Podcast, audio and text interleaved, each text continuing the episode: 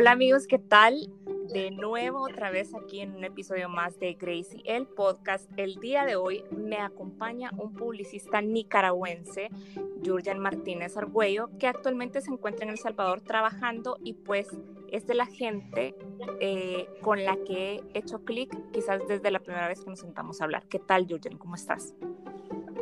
Hola Gracie Lu, ¿cómo estás? Ese es el nombre que te dije que te iba a poner. Ok. Gracias, gracias por el, por el espacio, la verdad. Eh, está súper interesante.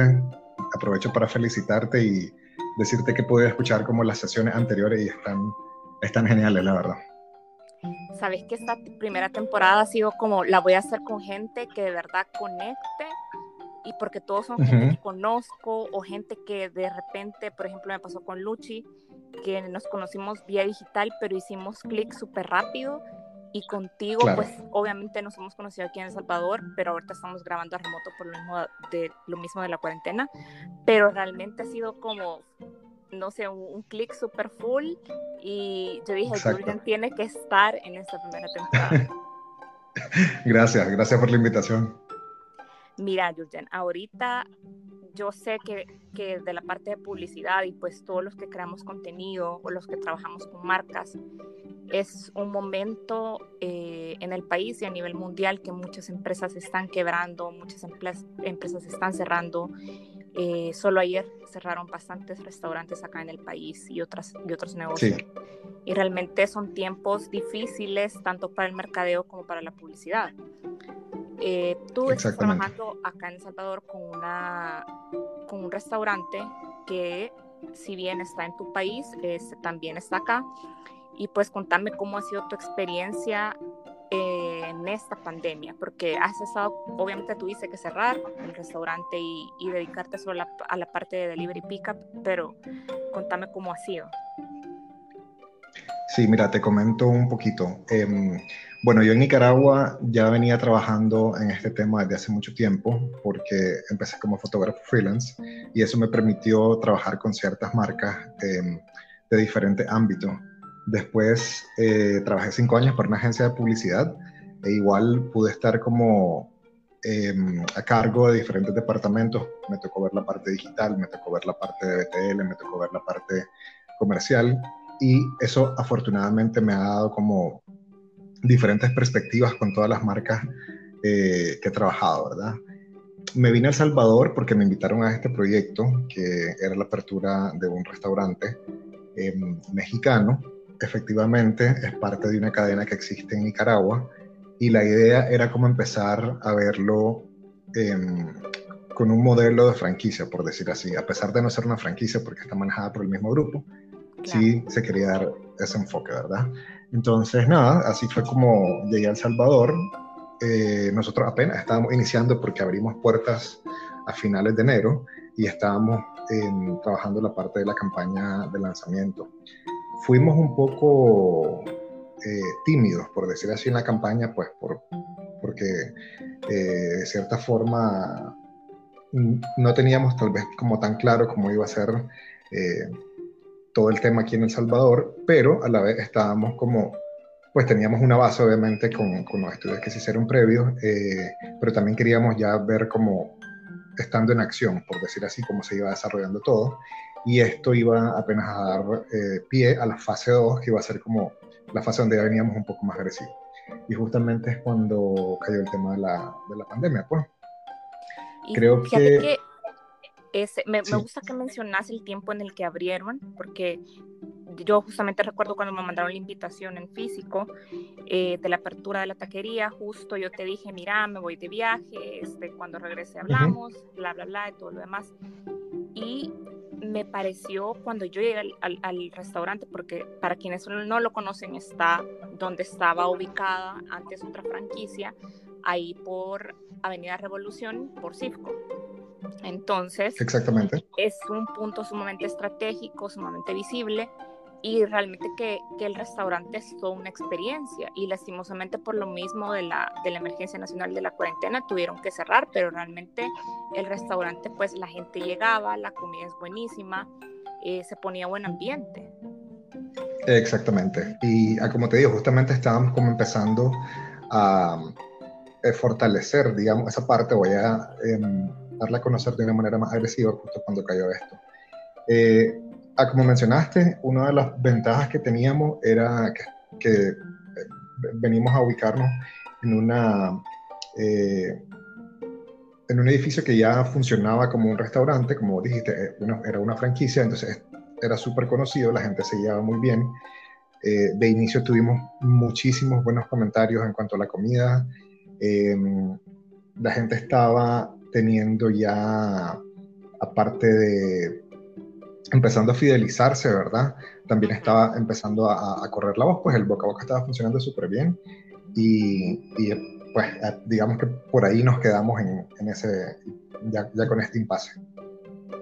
Sí, fíjate que desde, o sea, porque a mí lo que me sorprendió fue cuando hablé contigo, porque realmente era como, bueno, es la taquería, veía la ubicación, vi la invitación, me llamaba mucho la atención, obviamente, la parte visual de la invitación, pero cuando hablé contigo me llamó muchísimo más la atención tu acento porque era como, y, es algo que, que, que, mi, que, mi, tía me dijo, o sea, ¿de dónde es él? Porque obviamente no es un acento de acá.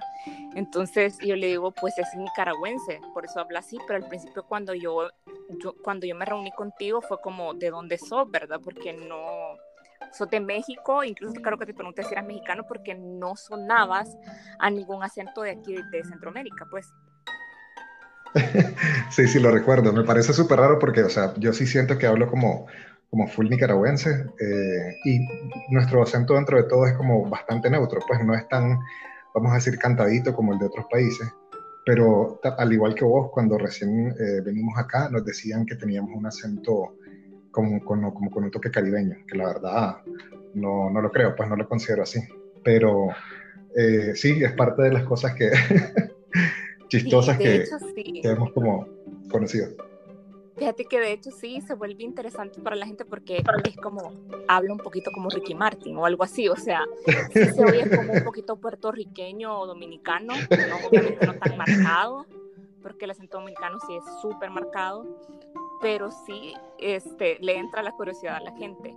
Pero ya hablando más de, de, la taquería, una de las cosas que también más me sorprendió fue la apertura que tuviste cuando yo te dije, bueno, pero ¿dónde están tus opciones vegetarianas? Porque vi el menú y aparte de las quesadillas, pues que son bien conocidas, que solo son eh, la tortilla de maíz con queso, yo dije, ¿qué más hay? Y tú me dijiste, bueno, pues cualquier cosa que tú querrás la puedes hacer como tú querrás.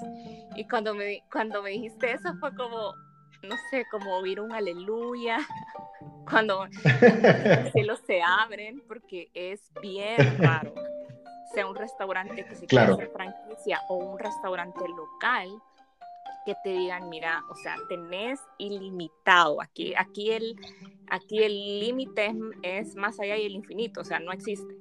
Entonces, eso para mí, de parte del nicho de, de gente que es vegetariano vegana, es es sumamente raro verlo en, la, parte de restaurantes. O sea, conozco quizás dos o tres, tres restaurantes que lo hacen y porque los dueños son amigos míos y porque son vegetarianos algunos también, pero no es Así es.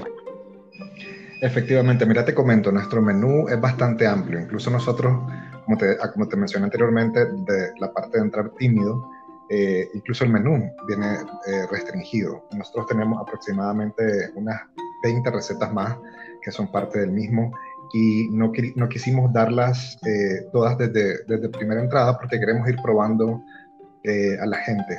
Em, para mencionarte un poco, pues eh, tenemos como las cosas tradicionales que ya conoces, que son las quesadillas, los burritos, las tortas, tacos de diferentes tipos y también ciertos antojitos así como el queso fundido, los nachos, los surtidos, etcétera y vimos que la gente iba teniendo como una tendencia.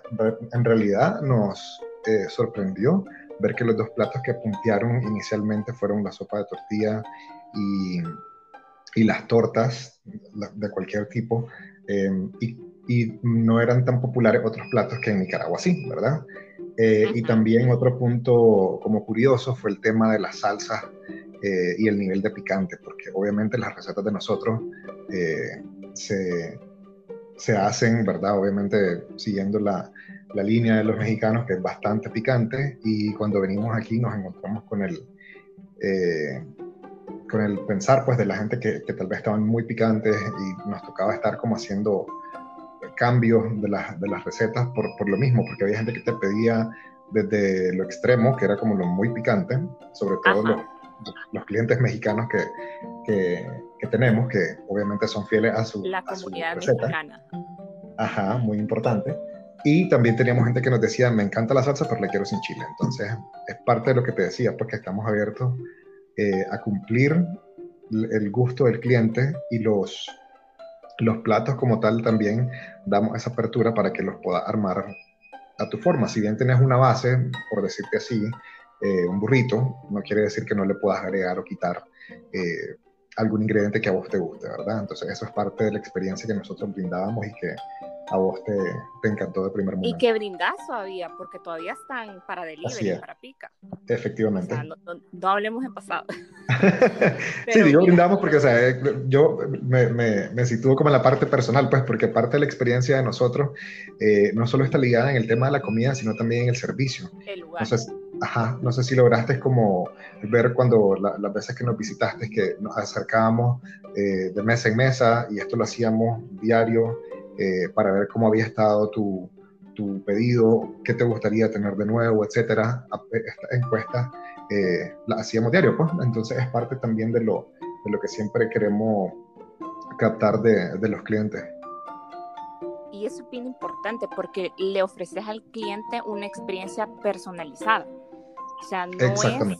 Y, y sobre todo, aparte de que tú no tomaste como regla lo que viste en Nicaragua, porque son eh, dos mercados distintos, son, si bien es tropicalizado todo, cuando ven una franquicia, digamos, por muy grande que sea, eh, siempre la tenés que ubicar al, al, país al que vas. Pero lo que sí vi, lo que sí vi mucho de ustedes fue la, lo abiertos que estaban como a la retroalimentación del cliente y a que, por ejemplo, si yo quería hacer mi propio digamos, si yo te decía, mira, quiero el burrito de esta y esta manera, y así te lo mandan, porque así me ha pasado. Entonces, es prácticamente, y lo voy a decir este ejemplo porque creo que es el que mejor se puede adaptar para que la gente lo entienda, es como un Lego, uh -huh. que la cajita te dice cómo lo puedes armar, por ejemplo, el menú es la cajita, pero realmente cuando tú ya sacas las piezas, tú puedes armarlo como tú querrás, no necesariamente como está en la caja. Así es sobre todo con el tema de los tacos, porque nunca había, nunca había visto esto ni siquiera afuera, los tacos con hongos. A mí eso me llamó muchísimo la atención, porque en el mundo vegetariano y vegano los hongos son como sumamente usados para hacer la proteína del plato. Así es. Pero jamás, jamás, de verdad, le digo a mi tía, qué raro que tienen queso y hongos, o sea, tienen unos tacos que prácticamente son vegetarianos, pero uh -huh. nunca había visto esta combinación, es más, nunca le he probado. Y ya Ajá. cuando le agregué los, in los ingredientes que para mí le daban como, era como el toque perfecto, fue como una receta que incluso a ella le gustó y que quizás a otra gente le gustó también, porque lleva, incluso le, es, lleva piña.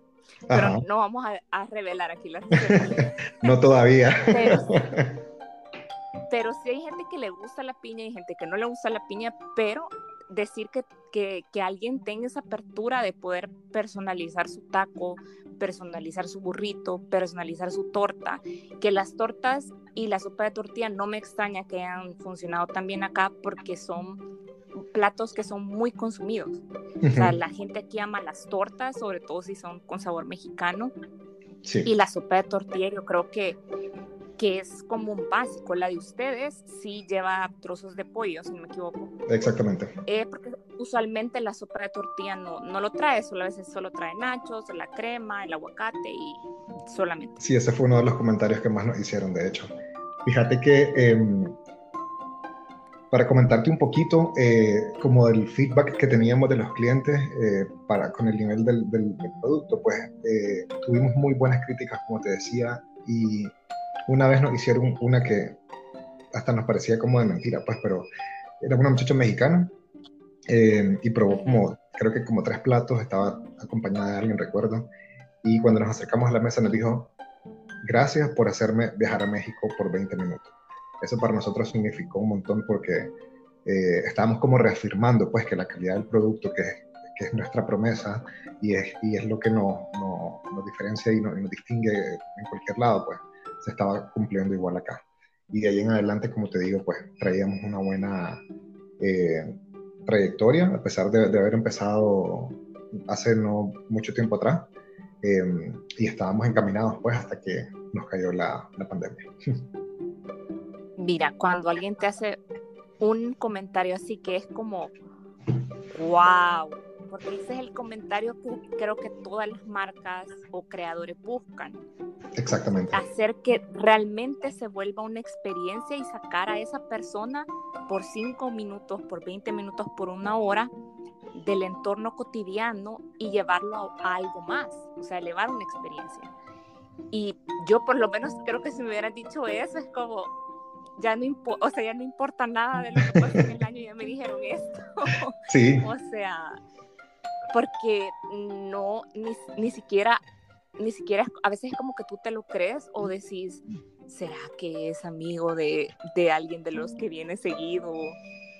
Porque hay gente que te da buen feedback, pero generalmente son, digamos, amigos del dueño o tienen algún tipo de relación con el restaurante, pero la gente que te va a ser sumamente sincera es la gente que de la nada llega, sumamente al azar, que es como, bueno, lo encontraron abierto, se metieron, lo probaron y al final se quedaron como, superó totalmente mis expectativas, porque sí, cuando entras, realmente es como que incluso no tanto la decoración, sino como que el ambiente es como que por un momento estuvieras en, en México, como que por un momento estuvieras en el DF. No sé si tal, tal vez eso también lo sintió esa persona.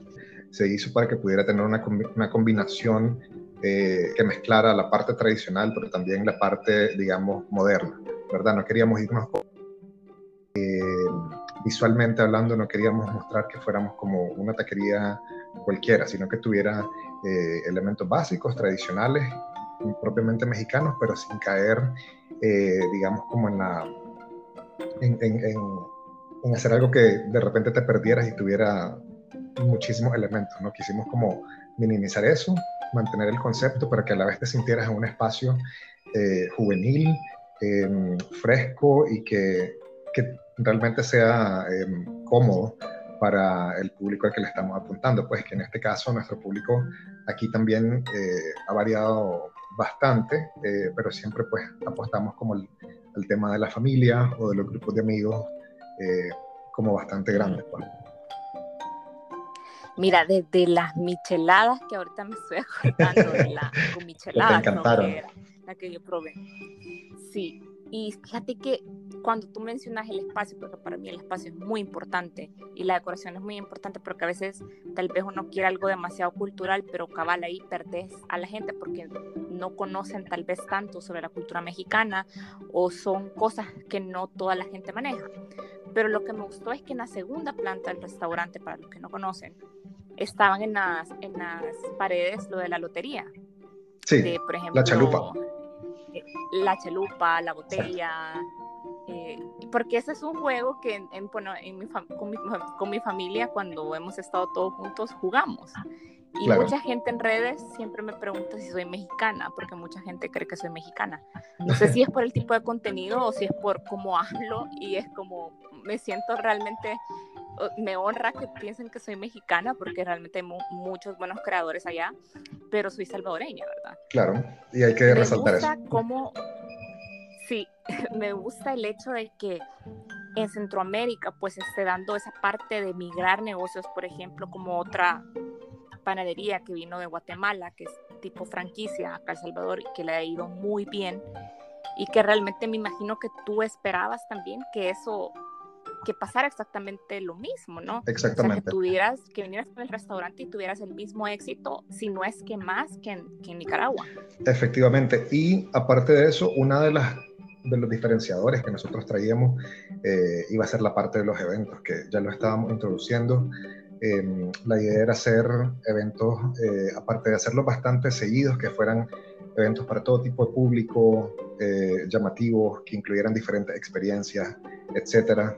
Um, hasta el momento, pues solo logramos incluir alguna parte de los conciertos, de la parte musical, y también eh, logramos hacer cosas con eventos para los niños, pues que esto iban a ir, como te digo, en aumento, pero obviamente ahora tenemos que hacer todo un cambio em, y obviamente es lo que estamos ahorita trabajando eh, para, dentro de las cosas que, que, les podría como recomendar a las personas que nos están escuchando, em, esto va a variar, ¿verdad? Porque va a depender del tipo de negocio, de la inversión que estén dispuestos a hacer o no, eh, y la forma en que se vayan a ir moviendo. Nosotros puedo decir que como base teníamos una experiencia de crisis eh, que traíamos por lo que habíamos vivido hace dos años en Nicaragua, que es una crisis ahí que todavía el día de hoy se vive, no voy a entrar en detalle, pero sí nos daba como cierta línea para saber qué íbamos a hacer con el tema de COVID-19, ¿verdad? Que dentro de todo es bien incierto porque es algo nuevo y nadie estaba preparado para esto, pero eh, sí, por lo menos teníamos como cierto conocimiento que nos ha permitido hacer eh, algunos movimientos en pro del restaurante. Sí, porque en Nicaragua, bueno, yo tengo el gusto de conocer tu país, pero obviamente lo conocí en el tiempo que no estaba la situación que actualmente está. Y es lo que tú decís, cuando ya has pasado por un tipo de crisis, obviamente no la vas a comparar con esta, pero de cierta forma ya tenés ciertos modos operativos o ciertas estrategias que puedes implementar. Porque solo la experiencia y lo que tú dijiste, solo cuando ya tenés el negocio en marcha y totalmente abierto, vos puedes tener una proyección, puedes tener un número de ventas, puedes tener lo que tú querrás, pero hasta que no esté ejecutado el modelo de negocio o el negocio, no, no te puedes dar de verdad cuenta cómo va a funcionar al fin y al cabo, pues porque lo que, lo que tú dices, o sea, yo creo que, y es algo que está en memes también, nadie en su foda, nadie en su foda, que es para la fortaleza, los obstáculos y todo que hacer de tu modelo de negocio, nadie nunca pone pandemia, o sea, perdón, pero ningún emprendedor, ningún, nadie en Starbucks o, una empresa súper grande pensó en algún momento que esto se iba a venir de la noche a la mañana. Efectivamente. Y realmente para, para toda la gente que están detrás de las marcas, porque no solamente es una persona, no solamente el gerente de marca, no solo es el gerente de mercadeo, es un montón de gente detrás. Entonces, es como, bueno, ¿cómo vamos a seguir funcionando y creando un ingreso? porque si tú no estás creando ingresos, no puedes pagar tus empleados. Y es algo que, que para mí es súper importante, apoyar los negocios que ahorita todavía siguen. Completamente, completamente de acuerdo. Mira, eh, yo creo que el tema de, de, los negocios que seguimos funcionando, que de antemano, pues creo que se sabe que es muy difícil la forma en que estamos eh, tratando de mantenerlo, eh, va a depender, como te decía, de del, consumo siempre de la gente. Y ahora que estamos viviendo una etapa completamente diferente en la que estamos en casa, eh, en la que probablemente tenemos que recortar un poco los gastos, etcétera, siempre seguimos la tendencia de consumo, ¿verdad? Em, entonces, mi recomendación para la gente es que no te vas a poner a eh, gastarte todo el dinero pidiendo comida a diario, a menos que esa fuera antes tu, tu costumbre y la puedas seguir, seguir manteniendo. Ajá. Eh, pero si no, obviamente, yo lo que creo es que puede seguir como la tendencia que seguiría si estuviera en una vida normal, que te da el gustito para el fin de semana, generalmente, o cuando hay una ocasión especial. Eh, generalmente, la forma de, de, los clientes, por ejemplo, que nos visitaban, era esa, pues ya, ya, ya, íbamos incluso reconociendo como esa tendencia de los días que venían, tenés a la gente de oficina que, que almorzaba diario, tenés a la gente que venía en familia un sábado, un domingo, tenés a la gente que, grupo de amigos que venía como a divertirse entre jueves y sábado, ¿me entendés? Entonces, eso se puede seguir manteniendo, es solamente, como todo lo que estamos viviendo, eh, ir ajustándolo de repente, pero no hay que perder esa, eh, ese sentido o, o esa... Eh, tendencia pues de, o costumbre de consumo. Pues.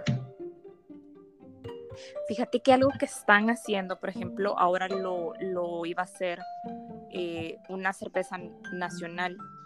Eh, porque yo incluso cuando, un día que, que, el restaurante te dije, no, ahora este año voy a celebrar mi cumpleaños aquí, o sea, está grande, me gusta. Lo tenemos pendiente eh, todavía. se puede adaptar lo tenemos pendiente. O sea, yo creo que nos imaginamos mil cosas porque era como hacer rooftop, hacer, o sea, incluso pensamos en algún momento algún, algún no sé, como garden bar o algo en, el rooftop porque está como súper en tendencia. En ese momento estaba súper en tendencia lo de los rooftop.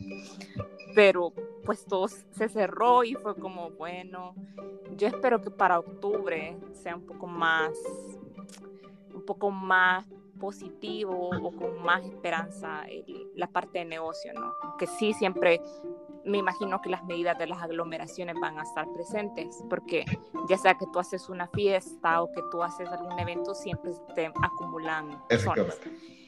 Pero con, con, el tema de, de, lo que te iba a comentar de esa cerveza nacional, que ahora iban a hacer un concierto eh, digital para, eh, para toda Centroamérica con, con un artista pues eh, de música urbana muy conocido que es Osuna y yo dije qué cool porque la, la, gente aunque esté en cuarentena aunque esté en lo que estén a menos que haya ley seca la gente siempre va a consumir bebidas alcohólicas y la verdad yo no le veo nada de malo porque están en sus casas no están manejando entonces pueden hacerlo libremente. No estoy tampoco diciendo que salgan a comprar y, y a inviten a sus vecinos a sus casas, no estoy diciendo eso, pero de cierta forma es mantener a la marca presente y diciéndole a la gente como no perdamos el ánimo, sigamos. Claro, aunque sea de parte de una cerveza, pero es un mensaje que la gente necesita escuchar ahorita. Y por ejemplo, hacer todas tus experiencias, ya sea de restaurante o de la parte de menú, volcarlas a digital. Porque no las puedes hacer presencial ahorita. O sea, es bien difícil. Muy difícil, efectivamente. Y sobre eso te quería comentar. Eh, con lo que mencionas de la cerveza, es como más sobre la línea que te, que te dije anteriormente de los hábitos de consumo, ¿me entiendes? O sea, dentro de todas las ocasiones que tenía antes de consumo, ahora está restringido a una, pues que es en casa. Incluso creo, me atrevería a decir, de que probablemente la gente está comprando más eh, o consumiendo tal vez más cerveza ahora que están en casa porque es algo de lo que he podido ver cuando toca hacer las compras. Pero em, mira, viendo como la parte de los negocios, como te decía, para cada quien es diferente. Yo creo que lo primero que se tiene que hacer, si no tenés un plan eh, de crisis, y menos para una como esta que nos está pasando por primera vez, lo más importante es sentarse y definir en grupo eh, lo que se tiene que hacer. Yo, por lo menos a nivel personal, te digo que si estuve como dentro de una eh, situación en la que estaba en dos aguas porque el grupo se eh, obviamente tomando en cuenta que estamos en dos países y todo eh, el tema de la inversión que estamos haciendo aquí, sí tuvo que tomar ciertas medidas, pero a mí me hubiese gustado tal vez tomar como un poquito una línea de acción diferente, que lo estamos haciendo, solo que un poco más pausado, un poco más lento. Eh, entonces, sí me gustaría como recomendar, pues en base a mi experiencia, lo que hemos venido haciendo, ¿verdad? Número uno y más importante, que nosotros como te digo, te estoy dando los consejos, pero tal vez no, no, lo hicimos eh, o no lo estamos haciendo de esta forma porque hay, una, hay decisiones que están pues, ajenas a, las mías, ¿verdad? Pero lo más importante creo que es no dejar de comunicar, o sea, tenés que seguir en contacto. Si, si, ya de entrada decidiste que vas a seguir en operaciones, vamos a, número uno y más importante es hacerlo saber, comunicarle a la gente que estás abierto, que estás haciendo eh, y así, ¿verdad? Eh, tenés que definir el tipo de contenido que vas a tener, porque ahorita las marcas eh, están haciendo esta como evolución, vamos a decir así, y tenés que, eh, va a venir también la parte en que ingresás, eh, si vos estás haciendo algo por la enfermedad, si vos estás haciendo algo como responsabilidad social, qué puedes cambiar, qué, qué ya no es apto para el público que puedas decir, porque también entras en un tema em, en el que tenés que medirte, ¿verdad? También un poquito más con la forma en que te vas a referir eh, y cambiar completamente la, la comunicación. Seguido, Ajá, no solo, no solo tirarte, sino tener Ajá, exactamente. Seguido de eso, eh, algo que se está dando mucho y que honestamente te digo es muy feo, es que hay gente que se está aprovechando de la situación. ¿Me entiendes? Y yo creo que este es el momento más bien en el que tenemos que ser empáticos con, con, el mundo y ver cómo nos podemos ayudar entre todos, ¿verdad? Entonces, por lo menos nosotros, en ese sentido, la, estrategia vino pues a un tema de precios y estamos manejando un descuento en todo el menú. Eh, estamos haciendo combos que son bastante económicos Eh, y la idea, como te digo, es poder ayudarnos los unos a los otros. Pues, es, es una manera en la que nosotros estamos dando a, las personas una opción un poco más económica, tal vez versus alguien de la competencia, y que a la vez eh, nos permita a nosotros seguir funcionando. Em, totalmente con lo de los precios, yo vi, lo, y creo que te lo comenté, de todo el menú siempre se me hicieron bien accesibles y sobre todo porque los platos son grandes. Incluso mi tía me, hizo, me hizo eso, esa, ese comentario porque ella un día pidió un burrito a domicilio y obviamente no era vegetariana, no es vegetariana, pero me dijo, y de repente ven una gran variación en el precio, pues ya no te van a pedir a domicilio o, o, para llevar. Entonces creo que es bien importante como no perder Exactamente. el objetivo, que siempre es de cada negocio, o sea, mantener a flote el negocio, sacar los gastos fijos y si puedes sacar un margen.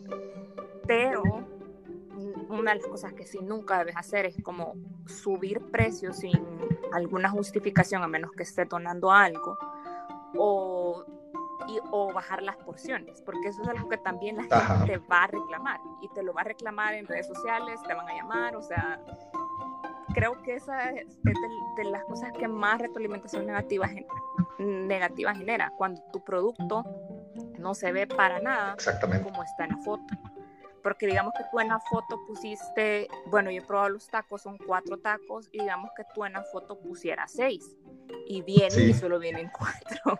Entonces, son pequeños detalles de comunicación o de, o de fotografía que pueden hacer una gran diferencia. Pero en cuanto a las experiencias digitales, a mí se me haría como cool y voy a mencionar, puede sonarles algunos de, lo, de los que somos de ese tiempo, eh, le va a sonar conocido el, término, de hacer como una fiesta mexicana en, en algún live o en, en algo para IGTV, porque es como una fiesta mexicana realmente es como, bueno, no sé si alguna vez ha sido alguna, pero digamos que tenés a alguien cantando música mexicana, tenés los tacos, obviamente no se pueden hacer, como ya dije, eventos ni nada, sino que se pone a la persona en vivo y, el, y se hace un takeover de la, de la cuenta de Instagram de la marca pues como creadoras, yo creo que en todos los episodios siempre se me, se me vienen ideas. Y es como estar interactuando con la gente y durante ese tiempo que tú hagas el, el live, por ejemplo, si lo haces como contenido eh, directamente en vivo, eh, por ejemplo, decir como, bueno, y también las cervezas van a estar dos por una hora, por ejemplo, o ir dentro de la transmisión, ir poniendo ciertas como pautas que te ayuden a ti a vender, porque realmente la, la parte de, de, los lives y la parte de seguir creando contenido no es solo para que la gente lo siga viendo, sino también para que la gente se siga fidelizando con el negocio o captar clientes nuevos. Y eso me lleva a dos cosas. Uno, quiero resaltar un poquito el tema que dijiste antes de mantener claro los objetivos. O sea, eso es algo que no puedes perder. Es lo que está marcado, lo que vos sos, lo que vos haces y lo que vos querés tener de, de, vuelta, ¿verdad? Como negocio. Es muy importante que eso lo, lo tengan claro. Lo que sí puede variar de repente es la forma en que lo haces, ¿verdad? Tu modelo, por decir así, eh, que obviamente estás pasando de tener a, clientes presenciales, ahora todo es delivery, etcétera, y todas esas opciones que vienen Y con el tema digital, fíjate que eh, justamente, o sea, estamos conectando de manera diferente con los clientes. Lo que te decía anteriormente, por ejemplo, de, de las encuestas que hacíamos personales de mes en mesa, lo estamos haciendo todavía a través de digital, a pesar de que no podemos hacerlo con todas las personas, porque alguien que pide a través de una, de una app como Google o como Get My o cualquiera de estos, em, no, no, puede tener el, el, digamos, no podemos obtener de ellos el feedback directo, ¿verdad? Pero sí lo hacemos con las personas, pues mientras estuvo funcionando la parte de pickup antes que fuera restringido, y con la gente que manejamos el tema del delivery directo, que también estamos realizando. Eh, y menos mal, pues por lo mismo que te mencionaba antes, que no hemos tenido quejas porque seguimos manteniendo esa esencia eh, en nuestro producto y, los clientes están muy claros em, y, es, muy importante resaltarlo. Eh, también, por ejemplo, estamos ya creo que a partir de mañana vamos a, tener el tema de las encuestas porque ya estamos como recorriendo una parte con esta nueva fase y queremos saber eh, lo que la gente está sintiendo, lo que la gente quiere tener. De repente ahora que la gente también está en su casa está teniendo una, una necesidad nueva y queremos como ir eh, recepcionando pues toda esta, todas estas ideas que, que los clientes nos puedan dar para nosotros después implementarla. Em, y justamente con el tema de los eventos, que te, como te dije antes también, teníamos tantas cosas planeadas eh, que vienen así, como lo que estás mencionando, o sea, súper temático, em, que los queremos llevar a digital. Eh, eso es algo que ahorita estamos evaluando, em, como te decía, estamos yendo como un poquito lento por, por diferentes temas y, y, y, direcciones pues, que estamos recibiendo, pero la idea es siempre darle ese, ese punto diferenciador a la gente y que también nos permita a nosotros tener una oportunidad eh, de darnos a conocer un poco más, de ofrecer productos. Em, incluso creo que te mencioné el otro día la, la idea de tirar como eh, estas rifas o promociones durante están sucediendo en los eventos, eh, para que también pues la gente pueda, pueda aprovecharlo no solo para entretenimiento, pues, sino que también a la vez puedan consumir y obtener un, beneficio. Entonces, las partes de códigos de promoción o promociones que son como momentáneas, como flash, como de 24 horas o de un día, claro. funcionan muy bien. Y algo que yo te había mencionado, y es algo que he visto de tendencia de consumo, es la parte de la gente a esta hora de la tarde, ya me está diciendo mi tía, que vamos a comer, eh, que quiero postre, que quiero esto, que quiero lo otro. Y es como tú no, ahorita en este momento no tenés postres, pero por ejemplo, yo pienso que sería una buena, eh, una buena línea para tirar postres mexicanos, desde un flan, por ejemplo, hasta otros, otros platillos que son como más específicos mexicanos, que son como dulces, o, hay como un tipo de conserva como con chile, que no, sé, recuerdo cómo se llama. Porque, por ejemplo, la, la, gente ahorita es, tú en El Salvador, no sé cómo será en Nicaragua, pero aquí en El Salvador es como la hora del café.